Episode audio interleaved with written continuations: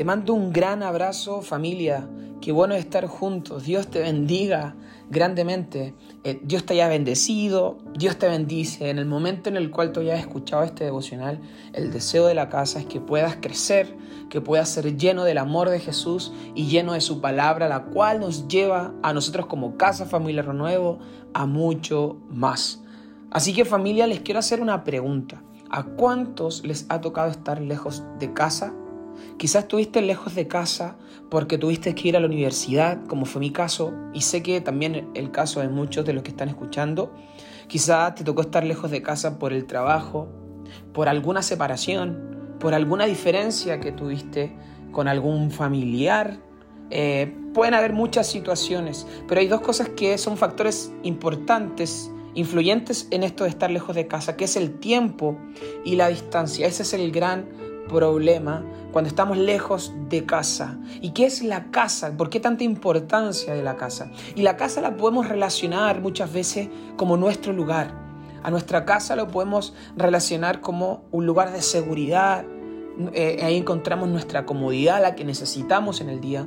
También es nuestro hogar, el hogar que hemos formado con nuestra familia, es donde está nuestra familia, es un lugar donde, donde debiese haber mucho amor, etc. Lo relacionamos a algo que realmente necesitamos, algo que nos, nos da todo lo que anteriormente te mencioné. Entonces, no es grato estar lejos de casa y siempre son factores, como te decía, influyentes el tiempo y la distancia que nos llevan a estar lejos y a sentir esta insatisfacción o esto, esto, esta, esta emoción que no es muy agradable. Pero te tengo una buena noticia hoy día, querida familia. Y la realidad es que hay una casa que, en la cual la distancia y el tiempo no son un problema. Y esa es la casa de Dios, es la casa del Padre, no es que sea mi casa terrenal ni la tuya, sino que es la casa de nuestro Señor, del Padre, en la cual también hay un lugar para nosotros. Y me gusta mucho porque David, David, eh, David lo sabía muy bien. Y escribe un salmo hermoso, que es el Salmo completo 84, pero yo solo quiero leerte el verso 4, que dice, qué alegría para los que pueden vivir en tu casa cantando siempre tus alabanzas. Me gusta mucho, me gusta mucho porque es una realidad. Nosotros hoy día podemos vivir en la casa de Dios y también esto nos produce alegría. Y es bueno saber también, querida familia, que no es por nuestro esfuerzo de que podemos vivir en la casa, de que el vivir sea una posibilidad para nosotros, sino que es por Jesús quien abrió el camino. Es Jesús quien abrió las puertas de la casa. Es Jesús quien nos dio ese lugar que tanto necesitábamos. Es Jesús, en definitiva, que nos permite poder vivir en esa casa, poder permanecer en ese lugar. Y por supuesto que nuestro esfuerzo, nuestra acción radica en la fe.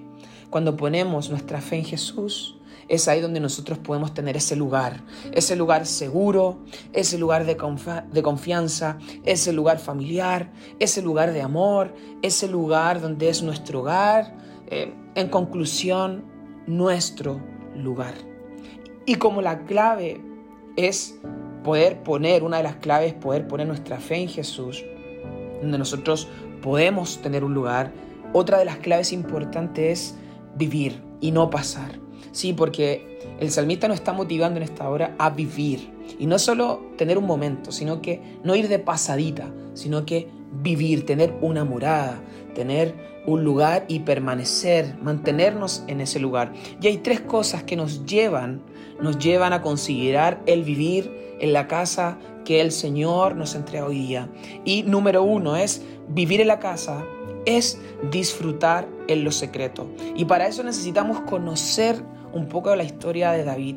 Y hay ciertas situaciones que nos hacen entender por qué David nos motiva.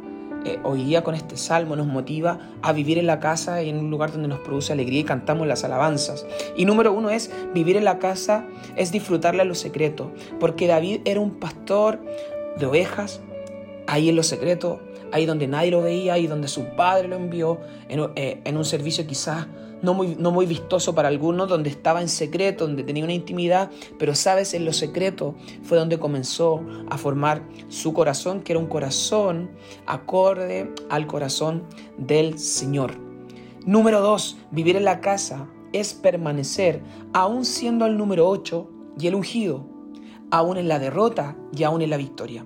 Sí, porque David fue un ungido, pero fue ungido de las últimas posibilidades de su hermano. Fue cuando fue Samuel a ungir al próximo rey. Él fue la opción número 8, fue el último, pero fue el ungido. Pero también aún en las batallas, él tuvo derrotas y tuvo victoria, pero aún así él permanecía en la presencia del Señor. Él seguía teniendo un corazón conforme al corazón del Señor y quería seguir buscando al Señor. Por eso vivir en la casa es permanecer, aún siendo el número 8, el último y aún siendo el ungido, aún en la derrota y aún en la victoria, es permanecer en ese lugar. Y número 3, vivir en la casa es es confiar y estar seguro aún en el silencio, porque en las batallas David confiaba con su espíritu, aunque pareciera que todo lo que él veía no estaba haciendo lo que, lo que, lo que llevaba una victoria, aunque pareciera que iba a ser derrotado, aunque pareciera que no escuchaba a Dios, él seguía confiando con su espíritu y seguía teniendo un lugar seguro porque él sabía que estaba y tenía un lugar en la casa. Nos remontamos o, más bien vamos a nuestro tiempo. Y esa posibilidad nosotros hoy día la podemos tener. Hoy día nosotros podemos tener esa alegría de saber que podemos vivir en la casa del Padre. ¿Por qué? Porque Jesús dio su vida y en la cruz por nosotros y el Espíritu Santo es la promesa cumplida que hoy nos recuerda esta buena noticia. Tú puedes vivir en la casa cantando esas alabanzas, tú puedes vivir en la casa alegremente, sabes, yo sí puedo, y ese es el título del devocional. Espero que tú también lo digas. Yo sí puedo vivir en la casa. No quiero ir de pasadita, sino que quiero vivir así como vivía David, también en medio de todas las situaciones y su confianza estaba puesta en Dios. Dios te bendiga. Recuerda, seguimos juntos y vamos por más.